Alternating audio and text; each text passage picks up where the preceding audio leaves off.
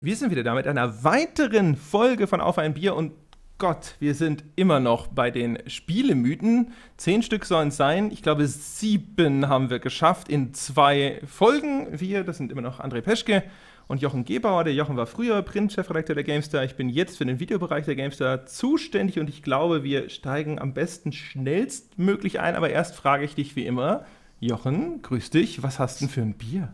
Hi André, ich äh, sitze hier wieder, ich glaube, das hatte ich beim, beim letzten Mal schon mal, wenn ich mich nicht äh, täusche, und trinke tatsächlich Radler, weil es hier unterm, unterm Dach zu warm ist. Huh. Und da wir das ja schon hier jetzt 17.44 Uhr aufnehmen, ist es mir eindeutig zu früh, um bei gefühlten 30 Grad mir jetzt in einer Stunde schon die Lichter auszuschießen. Ja, das mhm. hören wir nicht oft von dir.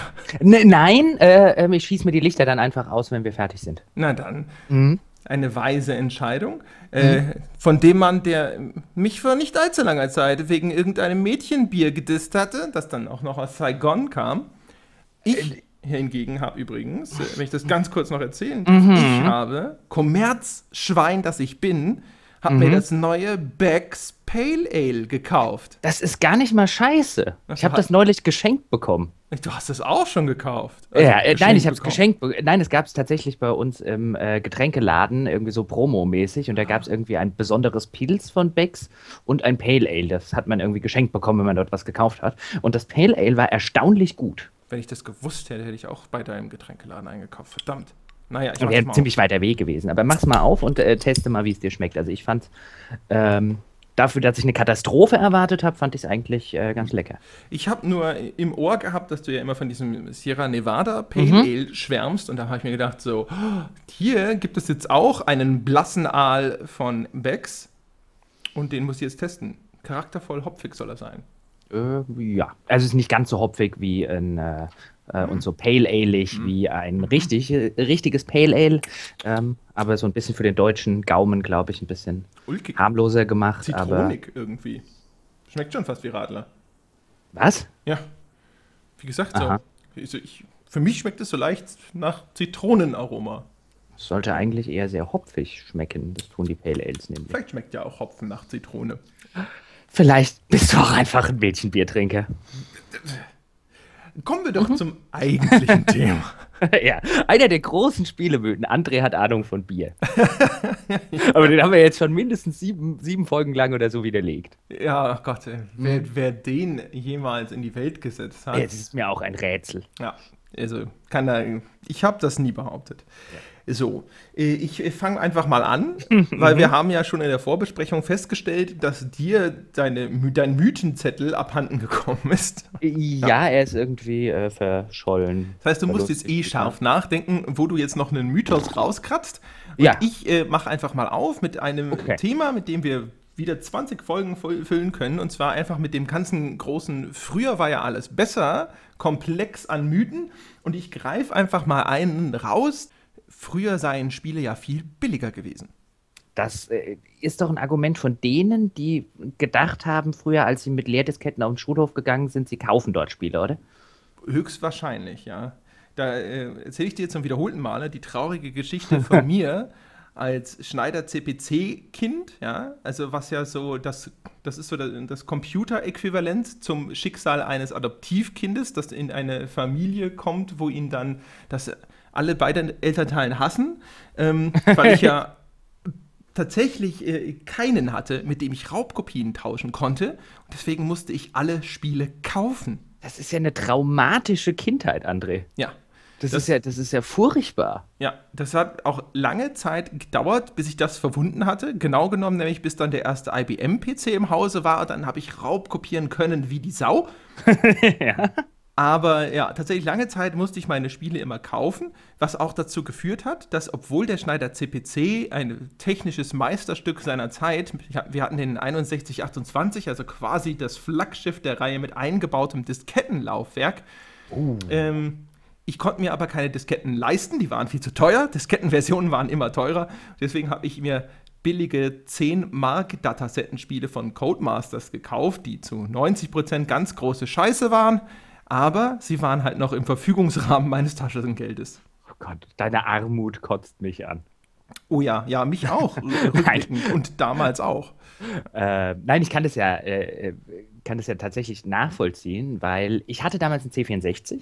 Das heißt, ich war eins von den coolen Kids, im Gegensatz zu dir mit deinem Schneider. Also ich kann mich erinnern, ich hatte irgendwie einen in der Schule, der hatte auch so einen Schneider und der war ganz komisch. Ähm, und das heißt, wenn man damals einen C64 hatte, war man ja auf der äh, quasi im Raubkopierparadies. Oh ja. Ähm, ja, genau. Also die, Mit einzelnen ja Disketten hat man sich nicht abgegeben. Es waren nee, Boxen. Richtig, boxenweise. Und du hast ja auch schneller so eine Box an den Kopf geworfen bekommen, als du sagen konntest, die habe ich schon alle. Ja. Ähm, das Problem war nur, die Spiele, die ich haben wollte, die hatte sonst keine. Die konnte ich mir nicht kopieren. Also wie jetzt zum Beispiel ein Bard's Tale oder ich, äh, eins von den, von den frühen Sachen, die ich mir damals äh, bestellt habe, war glaube ich Ultima 4 und dann Ultima 5 und dann Ultima 6. Ähm, und den hatte auf dem Schulhof niemand. Weißt du, die haben alle ihre, ihre äh, Blue Maxes und Raidover Moskaus und wie die ganzen indizierten Sachen halt hießen, ähm, gespielt. Und keine Sau hat Rollenspiele gespielt. Das heißt, ich musste mir, obwohl ich einen C64 hatte, den ganzen Kram auch kaufen. Boah. Mhm. Das ist noch traumatischer. so. Ja. Und wenn du, wenn du das damals halt gemacht hast, und das, das Schöne war, äh, wenn ich mich jetzt zurückentsinne und dann später, als dann die, äh, als ich dann auf dem Gymnasium war und die äh, PC-Zeit und so aufgebrochen ist, die Leute, die quasi sich kein einziges Spiel gekauft haben, die haben auch nie verstanden, warum man das tut. Also die, die, den, den wollte das. Ich kann mich noch an, an ein oder zwei Leute erinnern, die wurden richtig aggressiv, wenn du mit ihnen diese Diskussion geführt hast. Also so ein, wie kann man nur so bescheuert sein? Und das war mir schon damals ein bisschen too much. Also ich will jetzt nicht hier behaupten, ähm, ich hätte noch nie in meinem Leben äh, eine, eine Raubkopie gespielt. Ähm, aber wenn man dann so in ein gewisses Alter kommt, wo man sich so über, über vielleicht das erste Mal über Moral, Diebstahl und so weiter Gedanken macht. Also ähm, also 33. Äh, mindestens. Ähm, ja, oder vier in meinem, in meinem Fall, nein. Ähm, dann ähm, sollte man sich halt schon überlegen, ob das irgendwie cool ist, äh, die ganze Zeit den, die, die Sachen, die andere Leute, das geistige Eigentum von anderen Leuten zu stehlen. Ähm, aber wenn man damals schon Spiele gekauft hat, um wieder auf den, dein Anfangsargument oder den Anfangsmythos zurückzukommen, dann weiß man, dass die damals schon ziemlich teuer waren. Also bei C64-Spielen reden wir schon damals von 60, 70 Mark, teilweise auch noch mehr, wenn es irgendeine Flugsimulation zum Beispiel mit einem 300-Seiten-Handbuch oder so gewesen ist. Ähm, und das zu einer Zeit, wo ich ja jetzt jederzeit wieder argumentieren würde, was damals 60 Mark waren, insbesondere für mich mit Taschengeld und so weiter, ist heute nicht mehr in der Nähe von 60 Euro. Ja, sehe ich äh, ganz genauso. Wenn man sich, äh, wenn man so einen Inflationsrechner, so unzuverlässig die auch sein mögen, anschmeißt, auch die stimmen einem da sehr zu, dass 60 äh, Mark deutlich mehr Kaufkraft hatten als 60 Euro. Und ich komme übrigens immer noch nicht drüber weg, dass du als C64-Kind selber Spiele kaufen musstest. Es ist, es ist wirklich schrecklich. Manchmal wache ich nachts schweißgebadet auf ja, ja, und sehe diese Bart's Tale-Verpackung, diese gelbe, ich glaube, das war Bart's Tale 2, diese gelbe Verpackung im Karstadt in Darmstadt vor mir, während ich in mein Portemonnaie gucke und feststelle, das ganze schöne Geld, das ich meinen Eltern jetzt vier Wochen aus der Tasche geleiert habe, geht jetzt drauf. Hammer, das ist so wie Poltergeist ohne Clowns oder als ob du das, wie wenn du das Kind von Bill Gates bist und er sagt, ich äh, spende jetzt all meinen Reichtum, du fängst bei Null an. Ja, da, also bei sowas würde ich ja ausflippen. also ich meine, das, das, das, das finde ich ja die größte, es gibt ja so ein paar Leute, so ein paar Reiche, die das zumindest schon mal angekündigt haben. Das habe ich neulich erst irgendwo gelesen, wo ich gedacht habe, also das ist das größte Trolling, was es nur gibt. Milliardär sein und den Kindern zu sagen, ihr kriegt nichts. Also besser kann man ja niemanden trollen. Die haben vielleicht am eigenen Leibe erfahren, wie sehr Geld den Charakter verdirbt. Ja, Wer weiß. trotzdem Getrolle. das kann gut sein, ey. Das, vielleicht, das wäre auch super, so ein Testament, wo dann dieses Trollface drauf ist. Aber wir schweifen schon wieder ab. Genau. Also tatsächlich, äh, die, die Spiele waren damals schon teuer, du hast schon äh, selber gesagt. Auch wenn man mal in den Preistabellen äh, der Versandhändler damals blättert, in alten Spielezeitschriften findet man die ja noch was uns übrigens auch zu einem anderen Punkt bringt, auf den wir gleich noch kommen, ähm, dann sieht man schon, die haben halt damals also auch wirklich so 20, 40, vielleicht auch mal 50 Mark gekostet. Und wie du schon sagtest, gerade Flugsimulatoren, da dachte man, man kauft das ganze Flugzeug. Äh, ja, mit dem Piloten. Ja. Und irgendwie drei Stewardessen Minimum. Und eine Tankfüllung. Ähm, Wenn es reicht. Ja. Und Jetzt sind wir aber erst in der C64-Zeit und haben jetzt, du hast ja gerade schon angesprochen mit Inflationsrechner, Kaufkraft. Und jetzt gehen wir mal in die Anfangszeit der, der PC-Spiele rein oder auch der Konsolenspiele und dann sind wir überall bei 120 Mark. Mhm. pro, äh, äh so als 100 bis 120 als Durchschnittspreis. Und auch da kann man wieder sagen, 120 Mark sind ja heute umgerechnet 60 Euro, aber an damaliger Kaufkraft und so weiter gemessen war das halt erheblich teurer. Ja, ja, ja, auf jeden Fall. Und äh, ich erinnere mich ja noch, weißt du noch, als die Topware-Spiele da auf den Markt kamen, also dieses Earth äh, 2160 mhm. war das erste, glaube ich, ähm, oder 40, keine Ahnung. Auf jeden Fall, die galten ja als totale Preisbrecher und ich glaube, die waren auch so 30, 40 Mark für ein neues Echtzeitstrategiespiel. Äh, Euro waren, oder Die Mark. waren ziemlich weit unten. Die hatten damals über Topware kam, glaube ich, auch das, das dritte DSA-Spiel damals und auch ohne, ohne Kopierschutz. Mhm. Das war doch damals, wenn ich mich nicht sehr täusche, auch eine Maßnahme von denen ähm, billigerer Preis, kein Kopierschutz. Weil damals waren ja Kopierschutze wirklich noch nervig. Ich meine, wenn sich heute die Leute über Steam beschweren, ähm, äh, und ich denke mal zurück an frühere Kopierschutzmaßnahmen.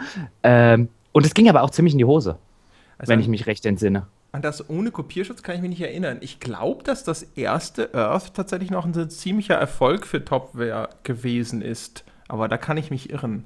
Das, also bei Earth weiß ich nicht, aber ich glaube zumindest diese, diese große DSA Schatten über Riva hieß das damals, glaube ich. Mhm. Äh, ohne Kopierschutz und alles ging ziemlich in die Hose. Und ich habe es mir damals auch gekauft. Also irgendwann so mit 14, 15 habe ich wirklich angefangen, mir Spiele tatsächlich zu kaufen und fand Raubkopien dann eher bescheuert. Bis, was ich auch bis äh, heute immer noch empfinde. Ich meine, wenn man selber, ähm, auch wenn es jetzt nur ein bisschen Geschreibsel über Spiele ist, aber wenn man selber ähm, Dinge produziert, die äh, vielleicht unter ein Urheberrecht fallen könnten ähm, und damit sein Geld verdient, dann hat man auch, glaube ich, ein bisschen eine andere Sichtweise drauf, äh, äh, wenn einem das geklaut wird. Ja, geht mir genauso, ist vielleicht aber auch natürlich dem Umstand geschuldet, dass man jetzt mehr verfügbares Kapital hat. Ähm, schwer, mhm. das zu sagen. Aber ich habe auch schon damals, sogar zu Studentenzeiten, wo man ja wirklich nicht mit wahnsinnig viel Geld gesegnet mhm. ist, habe ich gerne äh, Spiele gekauft, einfach nur, weil ich halt einfach gern das Zeug im Regal stehen habe. Habe natürlich aber auch viel importiert, weil ja damals noch ganz viel stärker diese geschnittene Spieleproblematik akut war, wo man dann halt mal eben 120 Mark auf den Tisch gelegt hat, um halt Command Conquer 3, also Tiberian Sun damals, äh, ungeschnitten zu bekommen, nur um festzustellen, dass man das auch geschnitten nicht hätte spielen wollen.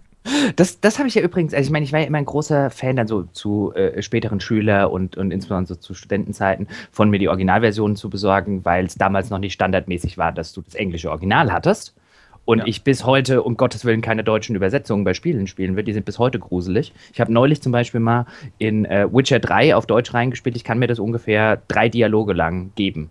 Dann findet bei mir so im Kopf statt, ah, das hat er im Englischen, von dem sie es wurde garantiert vom Polnischen ins Englische und vom Englischen ins Deutsche weiter übersetzt. Und dann denke ich mir, ah, das hat er wahrscheinlich gerade im Englischen gesagt und da kommt jetzt diese Übersetzung raus. Dann gucke ich mir kurz auf Englisch an, ah, okay, nein, will ich nicht auf Deutsch spielen. Oh, ich fand aber die Witcher-Synchro auf Deutsch. Ich, äh, mir geht es weniger um die Synchro, mir geht es halt um, um die Dialogregie, die da stattfindet und äh, äh, um, um generell die Übersetzungen, die bei Spielen durch die Bank weg eine Vollkatastrophe sind. Ja, weiß ich Das ist so ein also kleines Pet, das ist so ein Pet so von mir. Ich bin da eigentlich auch total der UV-Nazi. Also ich habe ja seit 96 äh, oder so, glaube ich, vier, fünf Filme in der deutschen Übersetzung, also Synchro gesehen und sonst immer alles im Original, also auch sogar diese Filme, die ich mir aus Hongkong importiere und so, schauen wir dann original mit Untertiteln. Von daher ist es ja eigentlich auch genau mein Ding, aber wie gesagt, also Witcher äh, fand ich eigentlich ganz angenehm. Das musste ich halt zwangsweise für die Videoaufnahmen auf Deutsch spielen. Das fand ich jetzt nicht so schlimm. Aber also da gibt es erheblich Schlimmeres. Äh, äh, aber schlimmer geht ja immer. Keine, keine Frage, dass es, da, dass es da erheblich Schlimmeres gibt. Aber auch das, was so gemeinhin als ordentlich, vielleicht nehmen wir jetzt The Witcher, weil, wie gesagt, ich habe drei Dialoge und so weiter, da ähm, will ich mir jetzt nicht anmaßen zu behaupten, wie das, das komplette Spiel ist, auch wenn es mir halt nach drei Dialogen schon gereicht hat. Aber da gibt es halt äh, Sachen, ähm, die anerkanntermaßen eine gute Synchro und so weiter haben, wo ich mir dann halt denke, nein, also schlicht und ergreifend nein.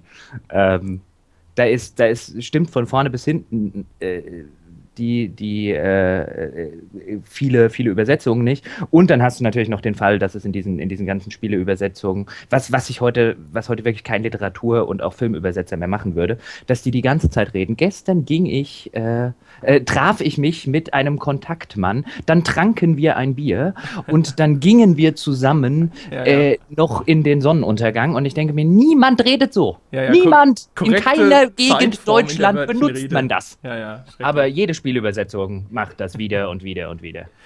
Ja, ach Gottchen. Ja, da, okay.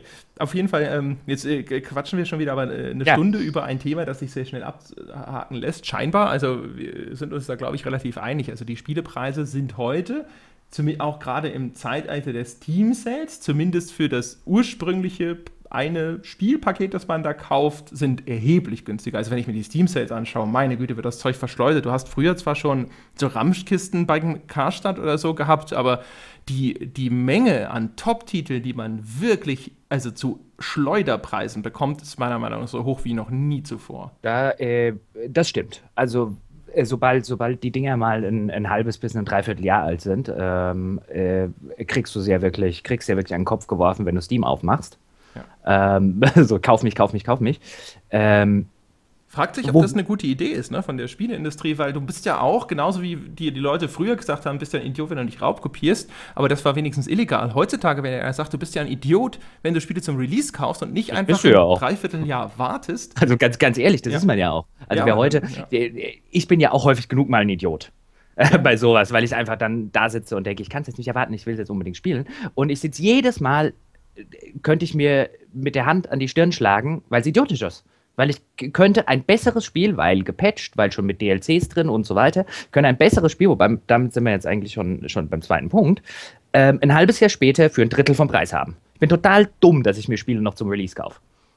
Ja, und ich frage mich, es, müssten ja eigentlich immer mehr Leute auf den Trichter kommen, zumindest auf dem PC. Vielleicht ist ich glaube, das kommen auch, auch immer mehr einer der Gründe, warum die Liebe zur Konsole bei den Herstellern ungebrochen scheint, obwohl ich das Gefühl habe, dass mit Steam der PC eigentlich einen Comeback hatte und auch aber noch ein größeres Comeback haben sollte.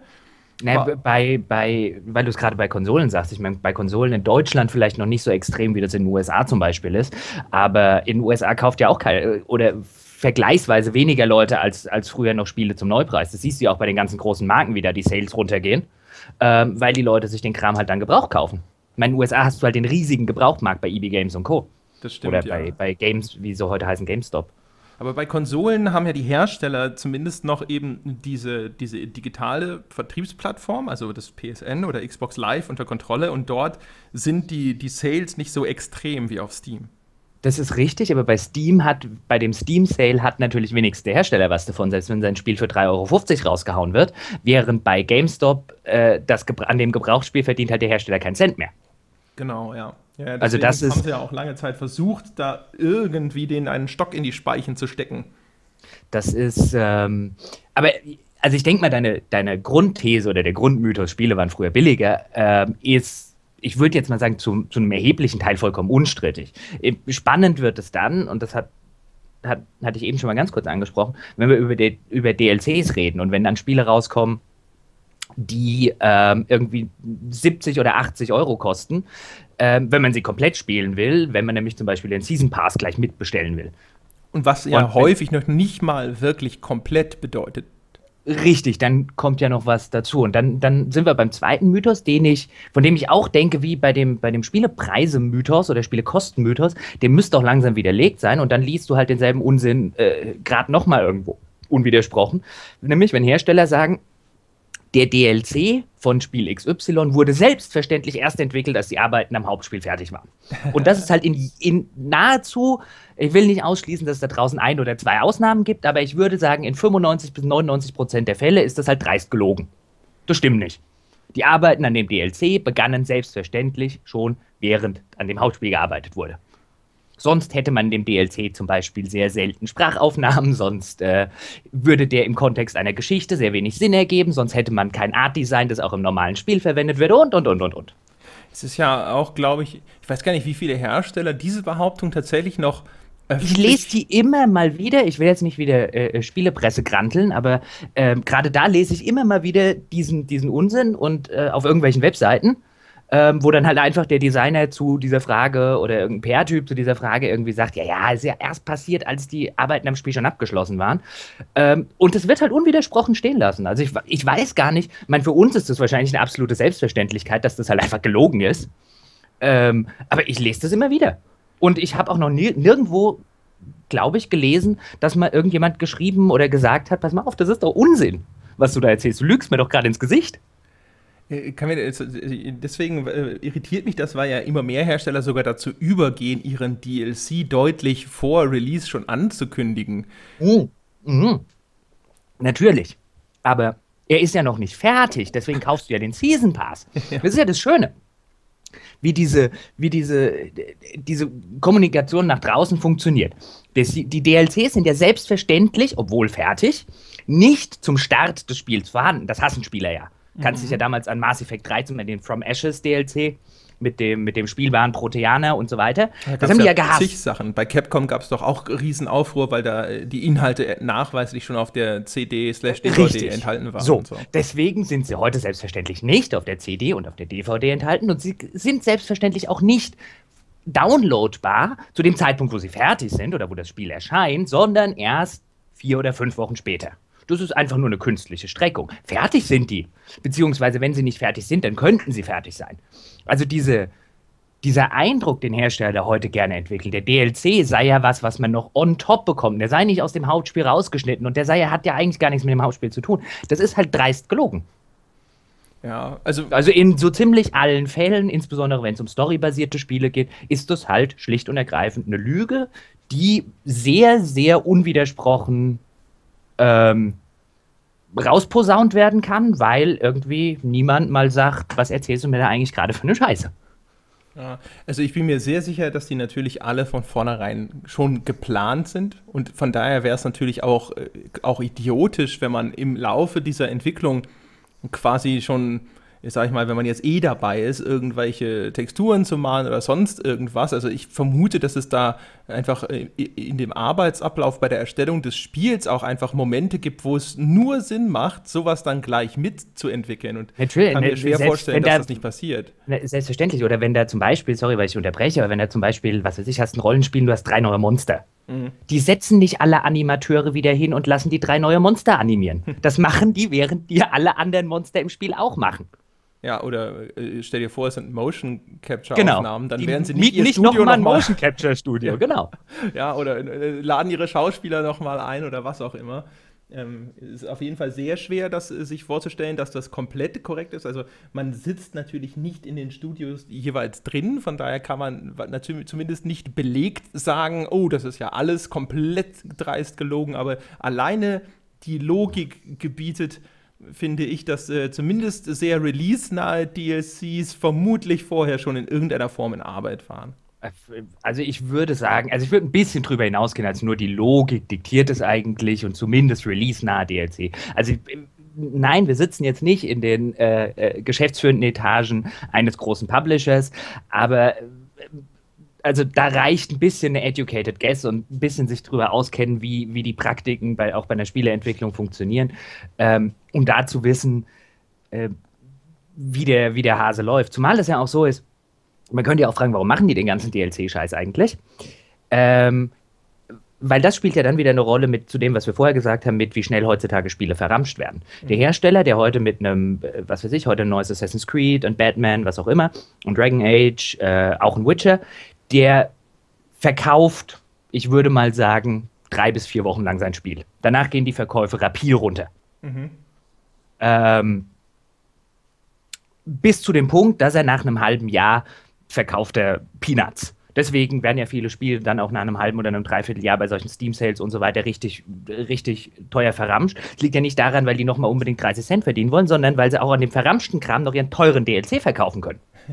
weil der ja selten verramscht wird. Wenn ich mir heute im Ramschkauf ein Dragon Age 2 kaufe, kann ich aber immer noch 25 für 3 Euro, kann ich aber immer noch 25 für die DLCs ausgeben. Das stimmt, ja. Was natürlich ähm, nicht ganz clever ist. natürlich, es ist nicht bescheuert. Aber diese DLCs sind mittlerweile A, in der Anfangszeit, um dafür zu sorgen, dass, okay, den Leuten, der im ersten Monat diese Spiele verkauft hat, dass der nicht nach zwei Wochen dieses Ding beiseite legt und äh, ein Jahr lang kein Geld mehr dafür ausgibt. Dem muss man ein bisschen Nachschub bieten. Und zweitens, damit man jeden, der sich das in irgendwelchen Sales und so weiter mitnimmt, noch irgendwas zum Verkaufen hat. Diese DLCs sind heute so wichtig für Hersteller, was die Monetarisierung angeht, dass alleine da schon die Sache, ja, ja, aber über die machen wir uns Gedanken, wenn das Spiel fertig ist, sowas von bescheuert wäre. Ja. Äh, dass man sich fragen müsste, wenn das, also es gibt genau zwei Möglichkeiten. Wenn dir, wenn dir heute ein Hersteller sagt, ja, ja, DLCs werden ja bei uns erst entwickelt und drüber nachgedacht, wenn das Spiel fertig ist, entweder lügt er ins Gesicht oder er ist dumm wie ein Ofen. Beides ist nicht auszuschließen. Beides ist auch nicht auszuschließen, aber keins von beidem äh, ist, äh, glaube ich, sehr auszuschließen. Zumindest schwierig. Ich, vielleicht sollten wir in einer der folgenden Ausgaben dem Thema DLCs mal eine ganze Folge widmen. Oh. Eine ganze DLC-Bash-Folge? Ja, nachdem. Von vorne bis hinten? Darf ich Nazi-Vergleiche bringen? Ich weiß dir, dir steht, äh, steht Polen quasi offen. ja, oh, sehr schön. Ähm, wir Dann habe ich einen inneren Reichsparteitag. Ja, genau. Wir, wir haben ja gesehen, unsere Folge, in der wir Free-to-Play bashen, ist eine der erfolgreichsten. Insofern. Äh, DLC-Bashing. DLC-Bashing, ja. Ja. Das Sehr schön. Ist, ui, es scheint ui. opportun, sozusagen. Genau. Es, es, scheint auch mal ganz dringend nötig. Auch das. Weil, äh, also ganz, also jetzt mal, mal wieder äh, nicht persönlich nehmen oder so. Ich meine, den Schuh kann ich mir auch selber, ich war ja lang genug in der, in der Branche. Aber wie wir als, als Presse viel zu nachlässig jahrelang mit diesem Scheiß umgegangen sind, regt mich jetzt im Nachhinein ziemlich auf. Du meinst dieses DLC-Thema? Ja. Ja. Ja, aber lass also, uns darüber sprechen. Ja, ja, lass uns beim nächsten Mal drüber reden. Weil das ist ja auch ganz spannend. Aber siehst du, wie schnell ich mich schon drüber aufregen kann? Selbstkritische Introspektive, also aus Pressesicht und so, ist ja durchaus auch da sicherlich ein ja, interessantes komm, jetzt habe ich einmal kurz Selbstkritik gezeigt und jetzt ja. bügelst du mich gleich schon wieder ab. Jetzt beschwer dich ja nicht die nächsten paar Folgen, wenn ich, wenn ich das nicht mehr mache. Nee, das, äh, nee, das gefällt mir hm? auch nicht. Ich will ja auch weiterhin äh, in den Kommentaren auf Gamers Global, hallo, äh, lesen können, was für ein äh, selbstverliebtes Arschloch du bist. das ist richtig, aber dafür, ähm, warte, zu dir haben sie auch was gesagt. Sie haben nur gesagt, stimmt, sie haben die Folge Folge nicht mal angehört, weil äh, sie mich nicht ausstehen können. Richtig, mich haben sie wenigstens, ach stimmt, mich hatten sie gehört, aber für ein selbstverliebtes Arschloch. Ja, also äh, offensichtlich Richtig. bist du zumindest nicht so abschreckend, dass sie gar nicht zuhören. Ja. Aber hm. äh, immer gut. Ne, einer der, und der größten Nutzer. Vor allem, woher kennen die mich? Kommt ja aus, äh, wahrscheinlich aus dem Podcast, nehme ich an. Ja. Na, aber woher wissen die, dass sind Selbstverliebte? Naja, ist ja Ach so, das, das ja. weiß ich nicht. Keine Ahnung. Du trägst halt einfach so äh, dein Herz auf dem Revers. Hm. Mhm. Ja. Tue ich das? Nein, aber egal. So, also okay, nächste, nächste sind wir durch, aber lass uns da nochmal vielleicht, äh, wir sind ja bei, äh, früher war alles besser. Ja. Ähm, wir haben es ja eben auch schon mal gesagt, ich so, beziehungsweise ganz kurz äh, kam es noch mal, kam es mal kurz in so einem Nebensatz zur, zur Sprache. Es gibt ja auch Leute tatsächlich, die glauben und sagen, die Spielepresse war früher ja so viel besser. Und ja, die gibt es da, damit meinen sie teilweise sogar sehr viel früher, was mich dann teilweise doch sehr irritiert ist. Es gibt Menschen, die mir erzählen, aus vollem, in vollem Ernst, dass ja zum Beispiel die ASM damals so viel besser war als alles, was heutzutage noch so rumgeistert. Und bei aller Kritik und auch allem Verständnis für Kritik an der Spielepresse da muss ich dann ehrlich sagen, so, da muss irgendeine rosa Brille auf der Nase sitzen. Also ich muss ja, ich habe ja mit, mit der ASM damals angefangen, ähm, äh, Spielezeitungen zu lesen. Mhm. Vielleicht mit neun oder zehn oder so. Und ähm, ja, wenn wir es betrachten, zum Beispiel von einem, wie gut waren die Artikel geschrieben. Mhm. Also ich meine, da, da, sind Artikel drin, da muss ich ehrlich sagen, die wird, wird heute jeder gute Chefredakteur würde sagen, ja, den lektorieren wir nicht nur noch mal neu, den schreiben wir komplett neu und äh, suchen uns vielleicht ja, den Praktikanten anders. hätten wir besser nicht eingestellt. Äh, äh, so ungefähr. Das, das ist schon richtig. Aber was du damals hast, und natürlich spielt eine Nostalgiebrille eine Rolle. Also so ganz als Mythos ja und nein, weil den Vorteil, den die damals hatten, oder die, die Sache, die die damals haben, weswegen die auch damals so groß geworden sind, gerade die ASM im Vergleich zu Powerplay, die war eher schon ein bisschen eher am, am, am Establishment dran. Die ASM war gerade in der Anfangszeit extrem anarchisch. Das war, und dieses Gefühl hat die auch nach draußen transportiert. Das war halt eine Zeitung von Spielefreaks für Spielefreaks. Oh, da ist es ähm, wieder, da ist ja die, die Catchphrase. Das war aber zumindest vom Gefühl her, gut, jetzt kanntest du natürlich auch sagen, Jochen, du hast damit angefangen, du hast auch eine rosarote Brille auf. Ähm, aber ich glaube wirklich, ab, unabhängig von der journalistischen oder von der redaktionellen oder textlichen Qualität der Artikel, kam damals, zumindest für mich auch als Leser und auch wenn ich mir das heute im Nachhinein anschaue, kam immer wieder raus, das sind Leute, die für mich schreiben und die aus so einem ähnlichen Background kommen, die das einfach gerne machen. Die sind vielleicht nicht unbedingt sonderlich talent, in jedem Fall sonderlich talentierte Schreiber und so weiter, ähm, aber die wirkten authentisch. Und das ist halt was, was man heute häufig genug in der Spielepresse, darüber hatten wir jetzt ja auch schon beim Thema Wertungen und so weiter geredet, was heute vielfach negiert wird bei Spielepresse und Spielredakteuren, nämlich dass die authentisch und ehrlich sind. Und ich glaube, so kommt zumindest diese, also aus dieser Warte, früher waren die das ja, was teilweise bestimmt gestimmt hat, kommt ja auch dieses, früher waren die ganzen Wertungen ehrlicher und weniger gekauft und weniger dies und jenes. Und da kommen wir dann halt wieder in den Fall, wo man sagen muss, so pauschal stimmt es nicht. Also sowohl die ASM als auch die Powerplay, als auch die PC-Player hatten Wertungsböcke, ähm, wo man heute sagen müsste, äh, dagegen sind ja, was weiß ich, hohe Wertungen für ein Modern Warfare 3 äh, ein Kindergeburtstag.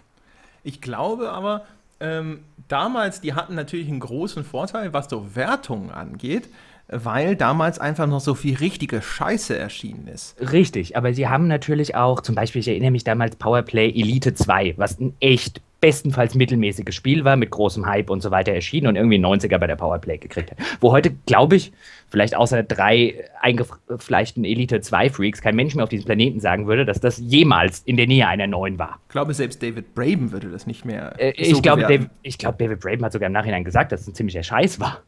Ähm, oder nehmen wir, ich glaube, was war es damals, weil du vorher Gamers Global gesagt hast, nehmen wir Jörg Lange, der irgendwie damals einem, einem Ultima 8, was war es, eine hohe 8, eine niedrige 9? Also ich meine, ich habe mir deswegen damals das Spiel gekauft, das weiß ich noch, irgendwie mit 16 oder 18 oder wie alt ich war, ähm, und saß halt da, habe das Ding gespielt, als alter Ultima-Fan. Mhm und dachte, wie viel Geld ist da geflossen? Also ich meine, dieser Gedankengang, der dann später immer mal wieder, wenn man selber Redakteur ist, dann rangetragen wurde, den kann ich ja selber nachvollziehen, weil ich in vielen Fällen gedacht habe, also das muss ja gekauft sein, so unfähig kann man ja nicht sein. Ja, ja, ich meine, das gibt's ja, ich glaube aber jede Zeitschrift hat sowas. Natürlich. Ich kann mich zum Beispiel noch super daran erinnern, ich habe mir ich glaube, das hieß Sledstorm gekauft für die PS2. Aha. Und zwar wie hieß das Schwein, das mich verarscht?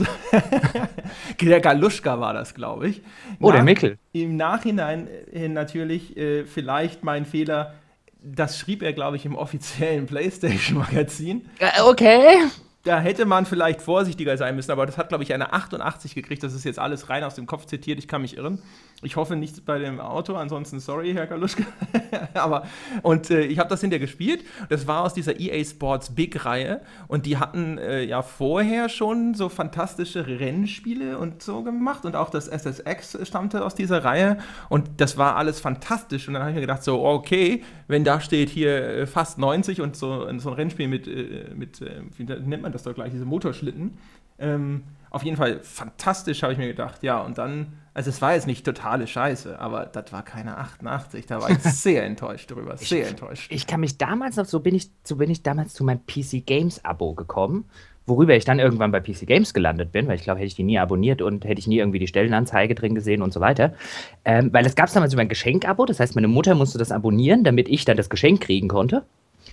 Ähm, nämlich Blade Runner. Kannst du dich an Blade Runner von Westwood noch erinnern? Ja, ja, ja. Aber das, das hat ja so überall hohe Achter und Neuner gekriegt. Ja. Und ich habe es dann endlich bekommen, weil das war ja meine Abo-Prämie und so weiter. Hab das gespielt und das, das war auch wieder so ein Fall von wegen, what the fuck? Wie zur Hölle kriegt dieses Drecksspiel hohe Achter und Neuner? Technikblende. Ja, genau, aber reine Technikblende. Also das war spielerisch. Auch jetzt, wenn ich wette, bei dem noch eher haben wir am Ende einen in den Kommentaren, der sagt, Blade Runner war großartig. Best oh, mehrere. Mehrere meinst du? Ich glaube, das äh, steht noch gut im Kurs. Ich habe schon häufig Leute äh, gesehen, die das total super fanden. Und das, ist das, ja, das, ist ja auch, das ist ja auch okay. Man will ja, weißt du, sorry, dass ich nochmal unterbreche, ja. aber ich, man will ja den Leuten nicht diese Meinung absprechen. Aber wenn man Redakteur ist und sowas eine 9 gibt und nicht irgendwie sagt, vielleicht eine hohe 7, weil wer auf sowas steht, dem kann es gefallen, aber so eine, oder eine hohe 8, eine Wertung, wo man sagt, okay, das ist eins der Spiele, die man gespielt haben muss, not getting it. Ja, kann ich auch nicht verstehen. Ich hatte das damals auch, äh, ich glaube aber auf halbseitigem Wege bekommen von einem Freund und ähm, ich habe das nicht ein paar Stündchen reingespielt und das war's.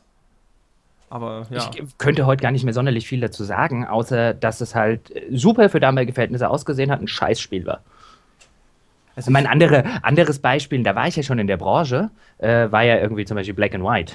Wo ja, ja jede, wo ja, ich glaube, GameStar hat damals eine 84 gegeben. 85 und, und, da klopft sich, glaube ich, noch heute auf die Schulter, weil sie damals ja, ziemlich die niedrigste gegeben haben. Richtig, aber auch selbst das und ist ja kein Schulterklopfer wert. Ja. ja, selbst die ist ja noch viel zu hoch. Und das Witzige, damals war ich schon bei Computank und damals hat der Harald Wagner äh, mit dem ich anschließend auch gut befreundet war. So, der hatte das damals getestet. Und der fand das auch total super. Und ich glaube, wenn du den heute fragen würdest, würde er auch sagen, ja, okay, war jetzt nicht eine meiner Sternstunden, aber das war halt auch so wieder ein wunderschöner Fall, wo ich weiß, da war niemand bestochen, da ist kein Geld geflossen, da ist kein, ähm, äh, da ist nichts irgendwo hinter den Kulissen gemauschelt worden.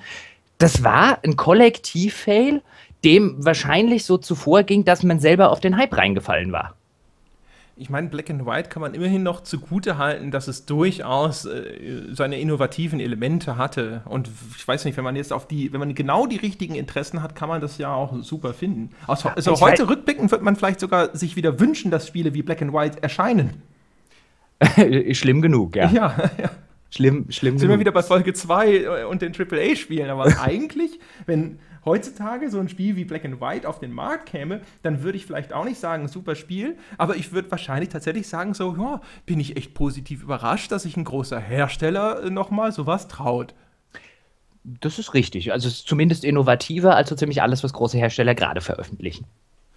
Ähm, aber um wieder auf den, auf den ursprünglichen Punkt oder den ursprünglichen Mythos oder den vermeintlichen Mythos, früher waren Spielezeitungen besser, in mancher Hinsicht ja, in mancher Hinsicht kein Deut. Ja. Ich, ich finde, was, was man halt wirklich sagen muss, und dann ist das natürlich auch immer die Frage, ähm, das startet in so einer Subkultur, da haben wir ja auch dann drüber geredet, als, als wir, glaube ich, bei dem äh, über elitäre Spieler und Gamer und so weiter geredet haben. Das startete als so ein, so ein Subkulturmagazin, wo man so ein bisschen in der, in der Nische drin war und so weiter.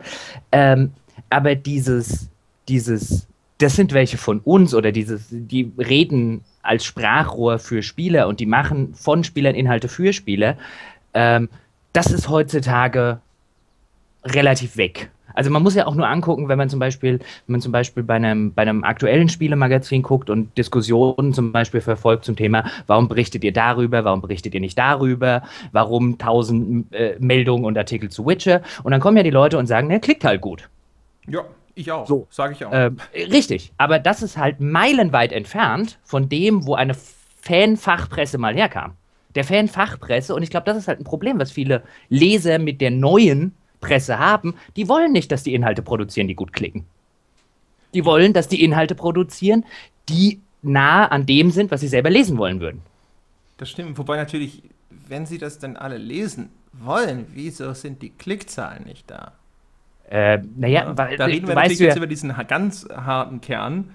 Äh, äh, ja, und dann reden wir halt auch darüber, dass ähm, früher als sich, was weiß ich, eine ASM, wie viele hat die verkauft? 150.000 Stück im Monat? Oh, das weiß ich nicht. So in, so in dem Dreh. Ich mein, bei einer ASM, ich müsste jetzt selber nachgucken. Ich weiß gar nicht, was die für IVW-Zahlen hatten und ob damals schon IVW-Zahlen groß rausgegeben wurden.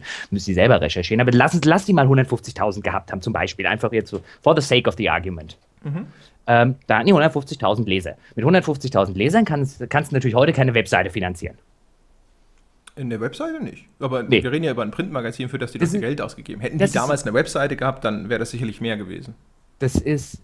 Ja, das ist ja richtig. Aber wenn du für 150.000 Leute, für so einen harten Kern von 150.000 Typen schreibst, dann kannst du für die auch schreiben. Wenn du heute eine Webseite machst, dann musst du dich aus wirtschaftlichen Überlegungen, also das müssen stelle ich jetzt mal in Anführungszeichen, weil ich eigentlich nicht ganz davon überzeugt bin, aber for the sake of the argument, dann musst du selbstverständlich was machen, was drei Millionen interessiert. Mhm.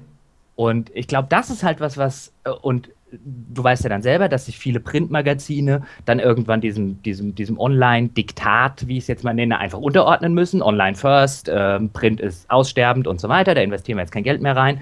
Unsere Webseite muss größer werden, wir brauchen mehr Reichweite und, und, und, und, und. Und mit diesem ganzen, mit dieser ganzen Entwicklung hast du, glaube ich, bei vielen Lesern, also bei den gerade den alteingesessenen Lesern, so diesen Fanlesern, ähm, vielfach dieses, okay, die sind nicht mehr authentisch, die sind nicht mehr ehrlich, die, denen geht es nur noch um Klickgeilheit ähm, und, und, und, und, und. Ja, und so kommt auch ein bisschen diese, diese nostalgische Brille zustande. Also ich finde es ein bisschen schade. Ich fände es tatsächlich schön, wenn es heute noch. Du hattest das eine Zeit lang online mit Krawall übrigens selber. Ja. Ähm, ich fände es echt extrem schön, wenn es ein Magazin oder eine Webseite noch gäbe, die irgendwie nicht Mainstream ist, aber die gibt es leider nicht mehr.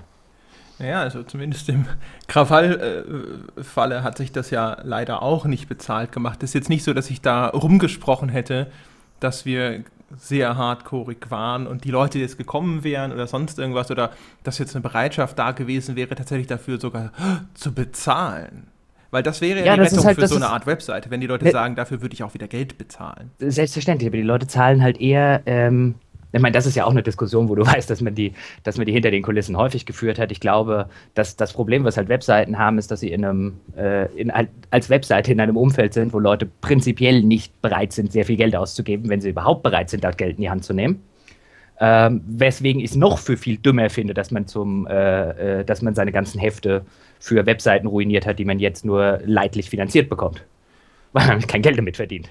Ja. Weil einem nämlich niemand was geben will. Ne? Werbemarkt am Boden und äh, äh, User-Interesse an Bezahlinhalten auf einem sehr, sehr überschaubaren Niveau. Und jetzt hast du ein Problem. Dafür hast du aber ein äh, Medium, was tatsächlich noch einen Haufen Geld verdient, wenn man sich das mal tatsächlich anguckt, wie viel da im Monat mit Printprodukten in Deutschland immer noch umgesetzt wird. Das hast du dir halt kaputt geschossen. Clever ist anders.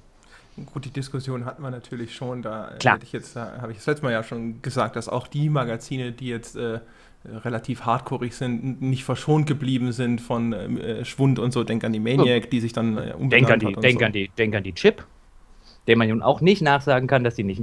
Es ist halt immer die Frage, was du hardcoreiges machst. Und Publikum, also ich würde diesen selbstverständlich gibt es da unterschiedliche Meinungen und gibt es auch unterschiedliche Nuancen, die wir jetzt vielleicht dadurch, dass wir jetzt schon wieder abgekommen sind, nicht alle so beleuchten können. Ja. Aber dieses, dieses Totschlagargument von wegen, das ging ja jede Zeitung so, das stimmt halt einfach nicht. Die, die es clever gemacht haben, denen geht es auch immer noch ganz gut. Ich glaube, die Chipleser würden aber auch behaupten, ihre Chips sei erheblich mainstreamiger geworden. Das weiß ich nicht, waren die Chipleser? Äh, ich habe die früher mal gekauft und inzwischen sind ja dann viele entrüstet zur, äh, wie heißt sie, X, IX, AX, egal. Wurscht, äh, anderes Thema. Also auf jeden Fall, wir, wir halten mal fest, ja, also es gab sicherlich Aspekte von Spielemagazinen, die zumindest dem Core-Gamer oder Hardcore-Gamer äh, vielleicht auch heute noch besser gefallen würden, aber viele, die sagen, Spielpresse insgesamt war früher besser, die sollten vielleicht nochmal nachlesen. Das, ja, aber jetzt ist mir gerade noch was eingefallen, weil du es jetzt zusammenfassend gesagt hast, deswegen muss ich noch ein kleines Fass ah, aufmachen. Was du natürlich früher auch hattest, war, dass eine Presse noch eher den Auftrag erfüllen konnte, den man eigentlich ja hat. Ähm, das heißt, du hast also Tests in der häufig genug einen Monat vor Release gelesen oder drei Wochen vor Release. Du hast Demos gehabt auf den Beipack-Disketten und dann auf den, auf den CDs. Du hattest ja, also die Spielemagazine haben sehr lange Zeit einen erheblichen Service-Aspekt erfüllt der heute so gut wie weggebrochen ist. Wenn, weißt ja selber, wie viele Spiele darfst du vor oder erheblich vor Release noch testen, damit du zum Beispiel einem Vorbesteller sagen könntest, stornier mal wieder deine Vorbestellung? Keins oder ganz wenige. Wie viele Demos und so weiter erscheinen heute noch? Keiner. Also dieser ganze Service-Gedanke, an dem sich Spielemagazine ja mal hochgezogen haben und eine Daseinsberechtigung hatten, der ist halt heute auch weg. Ja, also der Vorbesteller, äh, na gut, ne, der handelt sowieso fahrlässig. Das äh, haben wir ihm ja auch schon äh, nun oft genug mitgeteilt. Aber ähm, ja, das stimmt schon. Ich, man müsste mal sich anschauen, wie die Prozentzahl so ist. Also so ein, zwei Tage vor Release, glaube ich, sind schon noch einige. Aber äh, diese, diese Zeiträume, die man früher hatte, ich kenne das ja auch noch, als ich angefangen habe, um 2000 als Spieleredakteur, ähm, da haben wir tatsächlich wirklich, wie du schon sagtest, das war äh, Wochen. Man, ich weiß noch, wir waren ja. völlig entrüstet, dass Blizzard Diablo 2 damals erst zum Release-Tag rausrücken wollte. Das war undenkbar. Mhm. Und das ist ja heute, ich meine, wenn du es heute früher kriegst, liegt ja ein Embargo drauf bis zum St. Nimmerleinstag. Ja, sehr gerne ähm, zumindest. Genau. Ähm, das stimmt schon, aber was du, klar, heute hast du immer noch so ein oder zwei Tage vorher, aber auch dann darf man natürlich nicht den Fehler machen, ähm, davon auszugehen, dass ja jeder Leser da draußen oder jeder potenzielle Käufer jeden Tag fünfmal die einschlägigen Webseiten absurft. Ich glaube, du hast halt heute auch noch bei den äh, Sachen, die ähm, wo du ein, zwei Tage vor Release einen Test hast, hast du halt auch noch viele, die halt auf den, in den ein, zwei Tagen nicht irgendwie auf irgendwelche Webseiten vorbeigucken. Selber schuld, wenn sie meine glorreiche Webseite, für die ich gerade schreibe, nicht jeden Tag. Ach so, ich dachte gerade, Krawall ist doch zu. Nein, ist, ist ja automatisch. Ja, durch meine, qua meiner Anstellung wird eine Webseite sofort zu meiner Webseite. Aha. ja. Ja, das, äh, das ist, das ist äh, in der Tat schwierig. Ja, keine Ahnung. Umgekehrt, das ist ganz interessant. Äh, der, der Trille hat ja neulich in, der, in GameStar TV neulich so ein bisschen aus seiner äh, frühen Zeit seiner Karriere berichtet, äh, was ich jetzt, äh, was ich sowieso grundsätzlich sehr interessant fand. Ähm, hat aber auch gesagt, früher waren die Redaktionen viel stärker noch von den Informationen aus diesen PR-Abteilungen abhängig. Man konnte also wirklich nur ganz wenig äh, in Erfahrung bringen und hat dann sehr, sehr viel nur einfach abgedruckt, was einem der Hersteller mitgeteilt hat. Was ich kann ich aber in der also, Form kann ich, äh, weiß nicht, muss ich mir mal anschauen, diese GameStar TV-Folge offensichtlich? Weil es klingt jetzt ganz interessant, mhm. weil spontan würde ich sagen, das ist heute der Fall. Das war früher ganz anders. Das ist ja auch so das gängige Vorurteil natürlich.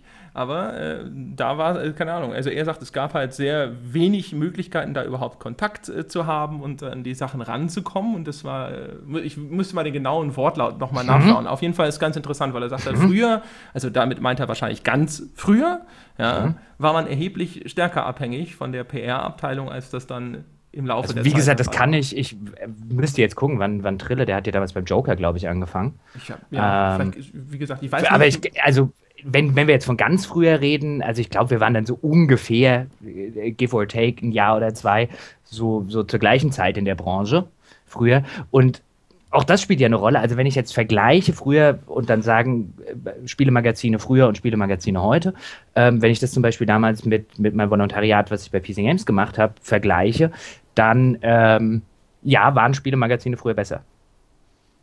Schlicht und ergreifend, weil du nicht weil äh, irgendwie die heutigen Redakteure alle blöd sind und so weiter, sondern schlicht und ergreifend, weil du damals Zeit für das hattest, wofür ein Spieleredakteur eigentlich da ist. Ja, aber das haben wir darüber schon mal gesprochen in einer anderen Folge, deswegen. Äh, haben äh, wir? Ja, ja, das haben wir schon mal in irgendeiner anderen Folge, wo wir auch darüber philosophiert haben, dass ich ja nur online kenne und so, das hatten wir schon. Wir sind okay. gerade redundant, glaube ich. Deswegen. Aber das spielt natürlich, aber es spielt trotzdem eine Rolle, warum Leute denken, dass Spielemagazine früher besser waren. Vielleicht waren sie tatsächlich besser, zumindest in der Hinsicht, was, was ihre Kernaufgaben angeht. Einfach weil die Redakteure ihre Kernaufgaben erledigen konnten. Möglich, wenn Möglich. ich mir die Texte anschaue und äh, so weiter, ehrlich gesagt, sehe ich keinen großen Unterschied. Aber das sind immer nur Stichproben. Also ist jetzt nicht so, dass ich jahrgängeweise diese Dinger. Wäre mal aber eine interessante Aufgabe, wenn sich irgendjemand mal berufen fühlen würde. Ich weiß aber natürlich nicht, wie man das in irgendeiner Form seriös vergleichen können sollte. Aber ich das wäre super du, da, wirst du, da wirst du aber nur mit anekdotischer Evidence drankommen. Vermutlich, man müsste sich mal überlegen, welche. Aber egal, aber das wäre mal echt interessant, sich so. Nee, man, man müsste, man müsste halt. Dann, man müsste halt sowas überlegen. Ich nehme jetzt mal ein Beispiel, ich kann mich daran erinnern, ich habe damals Morrowind für die PC Games getestet und ich glaube, ich habe eine komplette Woche in der Arbeit das Spiel ausschließlich gespielt, bevor ich einen Artikel dazu geschrieben habe. Mhm. Ähm, und jetzt könnte man sich angucken, was weiß ich, wie viel, wie lange haben netto die Leute gespielt, die, keine Ahnung, einen Skyrim, einen Witcher 3 und, und, und eine Dragon Age 2, das damals kontrovers war, oder ein Dragon Age 1. Wie lange haben die tatsächlich netto gespielt? Und ich würde meinen, also meine Theorie wäre, ich weiß nicht, ob sie stimmt, aber das wäre meine Theorie, ist, dass wir bestenfalls bei 50% modern sind. Also gerade im Falle von Witcher 3 äh, hat der Michael Graf hat da endlos viel Zeit investiert. Und dann ja noch Maurice zusätzlich. Ich saß noch ein bisschen, aber das, ich war ja mehr so für Videos mit dran. Also, wie gesagt, das, das mag, ähm, äh, ich wollte jetzt nicht irgendwie auf, auf, auf GameStar oder auf Micha Graf äh, irgendwie mich einschießen, aber ich würde sagen, bei, wenn, wir, wenn wir einfach so einen Querschnitt durch eine Presse nehmen, vielleicht hattet ihr eine Version schon sehr früh, weiß ich nicht. Mhm. Ähm, oder bei Witcher 3 war es jetzt ein Ausnahmefall, aber zumindest aus meiner Zeit auch noch bei GameStar, halt jetzt einfach weil ich da den Erfahrungsschatz hatte, war es extrem selten, selbst bei AAA-Spielen, dass die ähm, ja, die wurden intensiv gespielt, die wurden nach Möglichkeit auch durchgespielt, aber dass man sich irgendwie 100 Stunden mit dem Spiel Zeit nehmen konnte, ist quasi ausgeschlossen. Gut, ich meine, es äh, geht natürlich nie bei einem Witcher, aber das würde natürlich jetzt nicht gehen, wenn das, äh, keine Ahnung, unbekanntes Rollenspiel XY wäre, das ist klar. Es geht, es geht wenn es bei einem Witcher ging, ich meine, jetzt sagen wir mal 100 Stunden. Mehr, ähm, dann geht es, sogar. Dann, oder sogar mehr, dann geht es halt ausschließlich dann, wenn du das Spiel mit erheblichem Vorlauf kriegst, was außergewöhnlich ist. Ja. Und äh, vor einem Release und dann das Embargo auch entsprechend liegt. Aber auch sehr viele andere Spiele, bei denen man eigentlich vielleicht sagen müsste, okay, 50 bis 100 Stunden sollte man eigentlich schon reinversetzen, kommen halt zwei Tage vor Embargo-Schluss und dann hast du halt nach zwei Tagen den Test. Weil dann sonst kommt nämlich wieder der Typ, von dem wir es vorher hatten, der sagt, aber geklickt und ne, ne, ne, ne, ne. Also hast du halt den Test. Also hat der Tester dann zwei Tage vielleicht durchgespielt und 40 Stunden rein versenkt, aber halt die 100 hat er nicht mehr. Ja, wobei ich dieses, dieses unbedingte zum Release-Ding und sowas, ich habe das Gefühl, davon geht man jetzt ein bisschen weg. Also da, also zumindest so, dass ich das Gefühl habe, dass das nicht mehr dieses auf Biegen und Brechen, wenn da jemand sagt, ey, ich brauche mehr Zeit und da ist jetzt noch kein vernünftiges Urteil möglich, dann ist es eigentlich jetzt nicht so, dass man Ein sagt, vernünftiges egal. Urteil ist ja meistens möglich. Du hast aber, du hast aber halt immer noch diese, jetzt benutze ich wieder das böse Wort, das ich in der ersten Folge benutzt habe, aber du hast ja immer noch diese, diese gleichgeschalteten Webseiten aus, aus Publisher-Sicht. Wenn am 17. das Embargo für Assassin's Creed, das neue Assassin's Creed, die Vorschau fällt, hat jede Webseite auf diesem Planeten, außer for Players, Assassin's Creed. Naja, komm, also überleg doch mal. Also, Wenn morgen das Witcher-Embargo fällt, hat jede Webseite, außer übrigens Rock Paper Shotgun, Witcher 3 als Test groß auf seiner Webseite. Also äh, aus Publisher-Sicht, die sitzen wahrscheinlich da und denken, hey, das mit dieser Gleichschaltung, bei uns hat das, funktioniert das alles ganz wunderbar. Naja, aber komm, so, sogar, äh, weißt du doch aus deiner Zeit als Chefredakteur, wir haben bei zig Sachen gesagt, nee, dann machen wir es halt später hier bei zig Sachen, wir hatten aber, und das weißt du auch selber, bevor wir jetzt dahin gehen, ja. vielleicht als letztes, wir hatten auch bei jeder von diesen Sachen große, große Diskussionen. Ja, bestimmt. Aber ja. passiert ist es am Ende ja trotzdem. Das also, dass ist das richtig. Man natürlich versucht, das hinzukriegen, ist ja auch irgendwo nachvollziehbar. Aber es ist nicht so absolut dass ich das Gefühl habe. So. Und wie gesagt, ich habe das Gefühl, da ist auch inzwischen so ein bisschen aufgeweicht, gerade weil es diese, diese Testballons, wenn du sie so nennen willst, gab, wo man nicht das Gefühl hat, jetzt da ist, ist der Zug komplett abgefahren und so. Ist bei kleineren Titeln inzwischen auch so, dass man so sagt, so ja, okay, das äh, lassen wir dann halt zum Beispiel weg, weil wir können halt einfach nicht, wir müssten das jetzt in ein, zwei Tagen und dann, das bringt dann alles nichts. Also, wie gesagt, ich habe nur das, mein Eindruck ist tatsächlich, dass dieses, was, äh, was ich früher viel, spä viel, viel härter in, äh, so erlebt habe, also auch zu meiner Zeit jetzt, als wir in, in der reinen Online-Presse natürlich ganz besonders, die natürlich total versessen darauf ist, dieses Release-Datum einzuhalten. Und ich habe das Gefühl, dass sich das entspannt hat im Vergleich zu früher. Also zumindest jetzt hier so in, in diesem GameStar-Umfeld. Ich kriege ja sonst nicht viel mit von anderen Redaktionen. Also, gesagt. wenn sie es entspannt hat im Vergleich zu dem, wie ihr zum Beispiel früher bei Krawall gearbeitet habt, das kann ich natürlich nicht beurteilen oder bei Games Mania und wo du überall warst, dann akzeptiere ich das, dann glaube ich dir das auch. Aber im Vergleich zu, wo so eine Spielepresse herkommt, ist das heute schon äh, zu ungefähr gefühlt 800% Klickgeile. Also, ich, dass es sicherlich nicht mehr so ist wie früher, wo man nur das Heft produziert hat und dann irgendwie, wenn Sachen kamen Anfang des Monats, gesagt Nein, hat. Nein, es war, es war halt, es war halt völlig, äh, es geht ja nicht nur um auch ein wann man sowas macht, sondern es war halt, man, man sitzt da, dann, äh, natürlich, du hast diesen Monat Zeit, quasi, das Heft ist erst vier Wochen weit weg und dann trudel die ganzen Spiele ein, dann guckst du dir das an, aber zum Beispiel Themenauswahl, Themenfindung, zum Beispiel, wie viel machen wir zu was?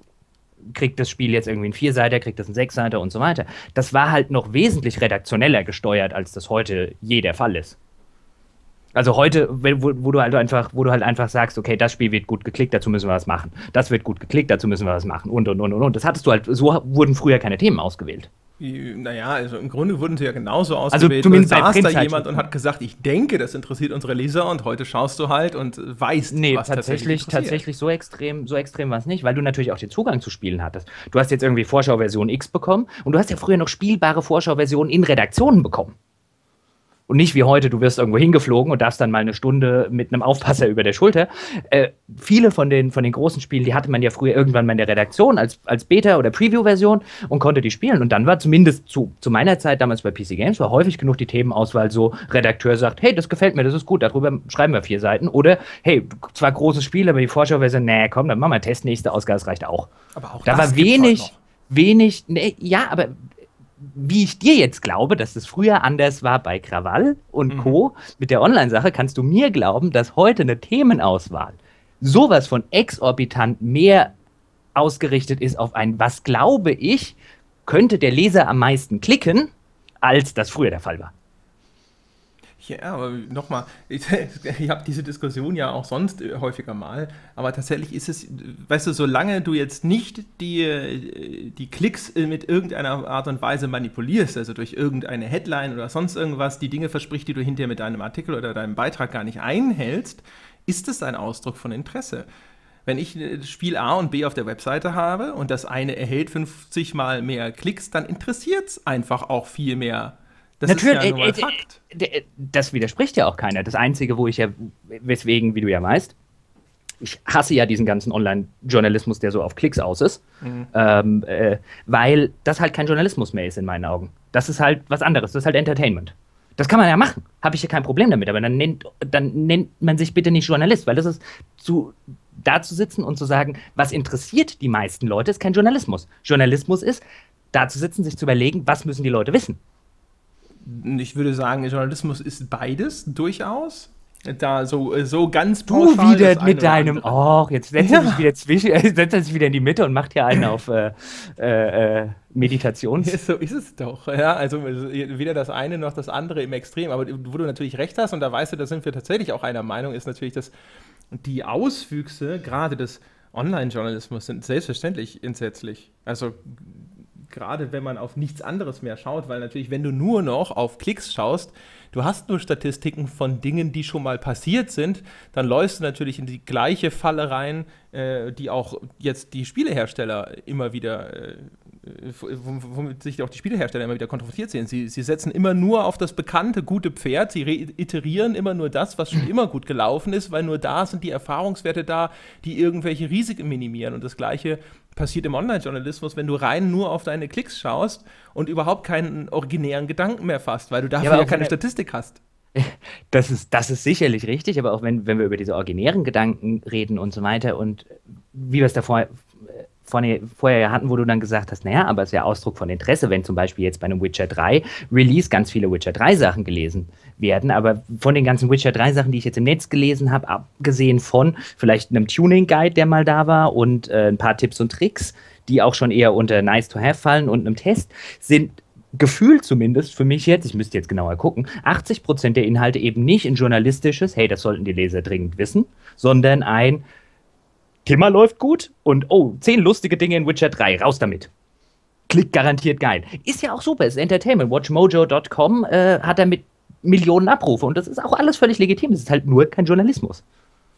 Die, die, die ein, auf die einzelnen Beiträge bezogen, bestimmt. Nur halt eben äh, in der Gesamtbetrachtung würde ich sagen, ist halt, wie gesagt, es ist ja die Mischung.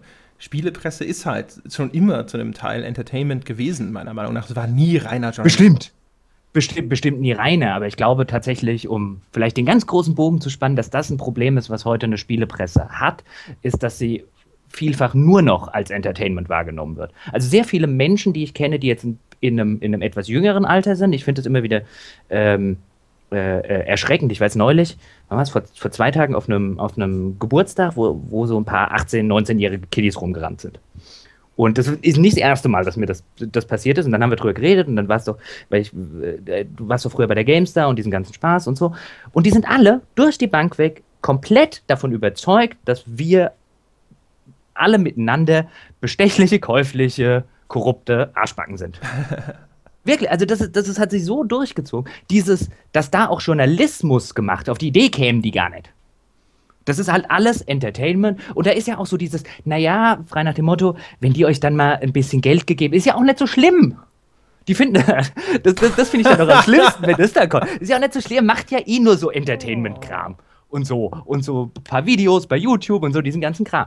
Und Versuchen dann, dich doch nur in Sicherheit zu wiegen. Da läuft ja, schon der Audiorekorder. Äh, ja, ja, so ungefähr. Ist doch nicht Nein, so schlimm, und, kannst du ruhig zugeben. Ähm, Und ich glaube tatsächlich, dass das auch so ein bisschen was ist, was, was Spielemagazine heute haben. Natürlich waren die immer schon mehr jetzt Entertainment dabei als vielleicht beim Spiegel, aber dieses, und das, das beschränkt sich auch nicht nur auf Spielemagazine, sondern dass der Journalismus im Allgemeinen ein bisschen das Problem hat, dass er viel zu entertainig wird und dabei gerne mal den, die Informationen außen vor lässt. Das ist ja auch zum Beispiel was, was, äh, was, was dem Spiegel viele Ex-Leser ankreiden oder auch Tageszeitungen, dass da halt viel zu wenig Informationen drinstehen und mittlerweile viel zu viel Selbstverliebtes, von, wahrscheinlich von Leuten wie mir, ähm, Gelabe.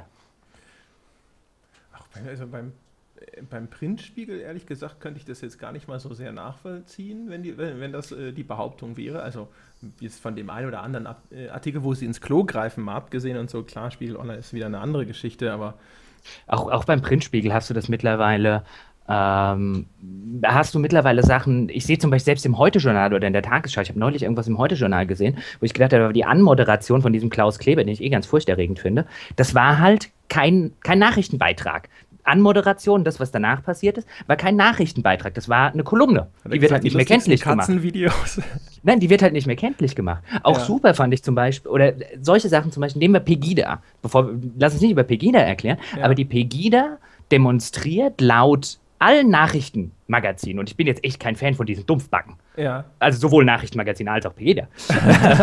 ähm, aber die ganzen Nachrichtenmagazine, egal wo du guckst, Heute Journal, Tagesschau, ARD, ZDF, äh, äh, Online-Seiten, äh, FATS und so weiter, die protestieren gegen die angebliche Islamisierung des Abendlandes. Ja. Ich sehe aber niemanden, der gegen die angeblichen ähm, äh, Probleme von der Atomindustrie äh, äh, demonstriert. Und ich sehe auch niemanden, der gegen die angebliche, äh, auf irgendwelchen G7 oder G8-Gipfeln, gegen die angebliche, äh, gegen den angeblichen Raubtierkapitalismus äh, protestiert. Und wie gesagt, man muss ja Pegida zum Beispiel nicht mögen, aber allein dieses tendenziöse angeblich dort einzubauen, macht was aus einem Nachrichtenbeitrag zu einem Meinungsbeitrag.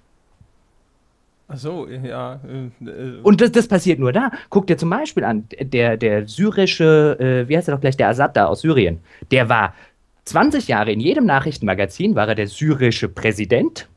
Jetzt ist er der syrische Machthaber. Oder noch der Diktator. Ja, also, so, genauso ging es auch bei dem Mubarak in, in, in Ägypten übrigens. Diktator. Das war er aber auch schon davor. Aber vielleicht, also bei, dem, bei der Bezeichnung Diktator, naja, weiß ich nicht, ob das dann, also ob das bei solch eindeutigen Fällen dann immer noch tatsächlich sofort Meinung wird. Bei dem Pegida-Ding kann ich dich durchaus verstehen. Ist natürlich, das ist äh, ein fieses Beispiel, weil man so intuitiv natürlich geneigt ist, äh, bei dem Pegida-Ding sofort zu sagen, so, aha. Das ist nicht die Aufgabe von dem, weißt du, weiß, das kann ja weiß. auch, das kann er ja gern machen. Dann setzt einen hin, sagt, das ist jetzt der Meinungsbeitrag von Klaus Kleber und dann hau auf Pegida drauf. Ich meine, ich sitze noch davor und äh, ich halte deine Jacke, während du es tust. ja, das haben sie sich echt verdient. Aber schieb mir das doch nicht unter, als wäre ich ein Vollidiot. ich weiß gar nicht, haben sie das, äh, ob sie da früher so viel anständiger waren? Weiß ich nicht. Also Beim Spiegel finde ich, ist es halt so, dass ich halt viele Leute sehe, die sich darüber beschweren und die wollen dann halt diese fünfseitigen Interviewstrecken ohne Foto zurück, wo ich mir denke so, ah, nee, nee, das, nee. Ach doch, die will ich eigentlich auch zurück, weil heute habe ich ja gar keine Interviews mehr, weil Interviews wissen wir ja beide klingen nicht. Ja, Gibt gut. ja, das ist die, die, die, das journalistische Form des Interviews ist heute in so ziemlich keinem Medium noch präsent. Und ich finde die super. Habt ihr immer gerne gelesen. Finde das ziemlich Ach, scheiße. Interviews auch. Ihr Idioten ja. da draußen klickt sie besser. Naja, also wenn man das, also, aber Moment, wenn man das richtige Interview macht und zum richtigen Thema wird es ja durchaus geklickt. Denk an äh, Todd Howard, ich glaube ne? dir ja, dass es zum richtigen. Ich, ich bin ja nicht derjenige, ich bin ja kein, nicht der schlaue Schlumpf, der rumläuft. Na, Interviews klickt keiner, wir machen keine Interviews, klickt keiner. Aber du weißt ja, dass ja. die schlaue Schlümpfe da draußen rumlaufen. Irgendwo gibt es sie, ja, das stimmt ja. natürlich. Aber da ist es, äh, das muss man natürlich halt abwägen und dann richtig machen. Und äh, tatsächlich, wenn äh, der, der, Interviewpartner etwas zu sagen hat oder wenn der Fragesteller tatsächlich auch die Fragen stellt, die man vielleicht fragen sollte, dann, äh, oh Wunder, dann werden sie tatsächlich auch geklickt. So mhm. ist es nicht. Besser, also die werden geklickt, ja, aber auch selbst da besser wird geklickt die News, in der du halt einfach kurz die drei Sachen quasi extrahierst und dann das Interview drin verle äh, verlinkst. Ähm, und letztlich lesen mehr Leute die News und die wird natürlich mehr geteilt, die ist natürlich auch viel besser für Facebook, Twitter und bla bla bla bla bla als das Interview. Ähm, aber ja, ich, von der Anfangssache, die du gesagt hast, ich hätte gern die fünf Seiten Interviews ohne Foto. Ein Foto finde ich immer ganz nice, damit ich weiß, wie der Kerl aussieht oder die Frau. Aber die hätte ich gern zurück. Also die also, alten, wenn du, ich habe ja den Spiegel damals, als das so war, auch schon also gelesen und also nee, nee, das war echt. Ja, gut, ein schlechtes ne? Fünf-Seiten-Interview ist halt gut, aber. Natürlich. Aber ich aber weiß gar nicht, schlechte Fünf-Seiten-Reportage. Die haben doch auch noch immer ihre so zwei, drei Seiten Interview, haben die doch. Und mir ging es mehr um dieses, dieses Layout, wo der Spiegel war ja früher halt einfach äh, wie eine Tageszeitung und so trocken und da, ich habe überhaupt nichts dagegen, wie das jetzt aufbereitet wird ähm, die, die Inhalte sind nochmal eine ganz andere. Äh, also ich habe den, ne? ich habe irgendwann halt einfach aufgehört, den Spiegel zu lesen, genauso wie ich relativ aufgehört habe, mir Nachrichtensendungen anzugucken oder Tageszeitungen zu lesen. Einfach weil ich, und da ist natürlich jetzt die Frage, bin ich jetzt von, von Natur oder von Berufswegen aus sensibler auf diese Themen oder hat mich das tatsächlich wie viele von den Leuten, die halt im Netz behaupten, sie seien Ex-Leser und so weiter und wollen das nicht mehr. Mir, mich nervt die komplette journalistische Berichterstattung in diesem Land und wahrscheinlich ist es in anderen Ländern nicht anders. Oh, in anderen äh, Ländern ist es teilweise bestimmt noch äh, viel genau. schlimmer. Ist es, ist es noch viel schlimmer. Ich meine, das ist dann bei, bei, bei meinem Gegrantel über den Spielejournalismus, ist das natürlich dann im Kleinen so ein bisschen, ähm, was ich aber auch im, im, im Großen wahrnehme, wo du halt viel zu häufig mitkriegst, okay, ich, ich investiere jetzt genau eine Minute und recherchiere diese Meldung mal kurz selber und stelle fest, dass alles, was ihr hier geschrieben habt, halt einfach Bullshit ist. Passiert mir so häufig, oder ist mir so häufig passiert, dass ich mittlerweile, ähm, also kein, keine, kein Printspiegel, keine Tageszeitung, meine wohne ja im, äh, äh, noch im elterlichen Haus, das heißt meine Mutter, die unten wohnt, die hat noch immer ihr Darmstädter Echo, was früher mal eine recht angesehene überregionale Tageszeitung war. Ähm, und dann sitze ich vielleicht mal unten beim Frühstück, trinke mir ihren Kaffee und, und gucke in die Zeitung rein. Und wie häufig ich schon auf der Titelseite feststelle, dass das halt einfach schlechter, mieser, ähm, nicht mal Boulevardjournalismus, sondern halt einfach nur noch inkompetent, mit wenigen Mitteln, weil man hat ja heute auch alles kein Geld mehr und so weiter, halt irgendwas zusammengestümpert ist, dafür gebe ich kein Geld aus. Ähm, und was ich zu dem Thema nämlich neulich noch wo gelesen habe, ich weiß gar nicht mehr, wo es war, war von dem, den Augstein vom Spiegel, kennst du ja, also den, den kleinen Augstein, der eigentlich gar kein Augstein ist. Na klar. Genau. Die, und das ist jetzt ja auch vielleicht nicht unbedingt der Mensch, den ich jetzt als Paradebeispiel des deutschen Journalisten rausziehen will. Also bevor jetzt jemand auf die Idee kommt, ich sei der totale Augstein-Fan, nein, nicht unbedingt. Aber der hat neulich was gesagt, was so ein bisschen resoniert hat bei mir. Nämlich, als es so ums Thema ging, was denken sich eigentlich die ganzen Journalisten bei Berichterstattung XY? Ich glaube, da ging es zum Beispiel um den Bahnstreik, wo, wo dann teilweise ähm, ich glaube, ein Bildredakteur hat dann irgendwie getwittert, dass man den Weselski ja mal waterboarden müsste und so weiter. Wo man sich dann halt schon wirklich denkt, was geht im, in den. Und das war nur ein Teil davon. Also da wurden Kommentare geschrieben, die an menschenfeindlich und auch veröffentlicht, die an Dummheit und Menschenfeindlichkeit nur schwer zu überbieten sind.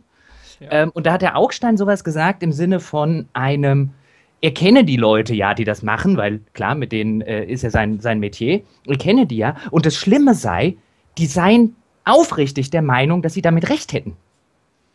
Die sind nicht irgendwie unter einer Knute von irgendeiner Industrie, die da irgendwie mit Werbegeldern und so weiter. Das ganze, der ganze Scheiß ist halt viel banaler. Es sind dumme Menschen, die tatsächlich denken, dass das, was sie tun, das Richtige ist. Ich kann mir aber auch vorstellen, und, gerade in diesem ganzen GDL-Streik-Ding, dass das auch so ein Effekt ist von, wir reden den Leuten so ein bisschen nach dem Mund. Da sind gerade viele angepisst, weil ihre Bahn zu spät kommt und jetzt äh, erzählen wir denen mal, wie scheiße das alles ist.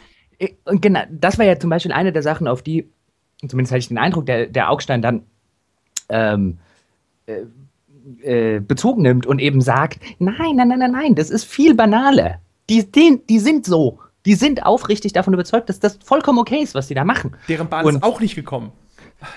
so, ja, so ungefähr. Und das fand ich deswegen so spannend, weil es mir häufig genug in der Spieleindustrie oder in der Spielepresse im Laufe der Jahre so gegangen ist. Das sind nicht, die, die, die sind nicht irgendwie korrupt und stehen mit dem Köfferchen jeden Abend wie Bornsteinschwalben an der, an der Straße und warten, bis, bis äh, Electronic Arts im Auto vorfährt und sie mitnimmt oder so. Die sind ehrlich alle davon überzeugt, äh, die ganze Industrie, dass, dass sie nicht äh, dass da überhaupt eigentlich nichts Verwerfliches dran ist, was sie tun.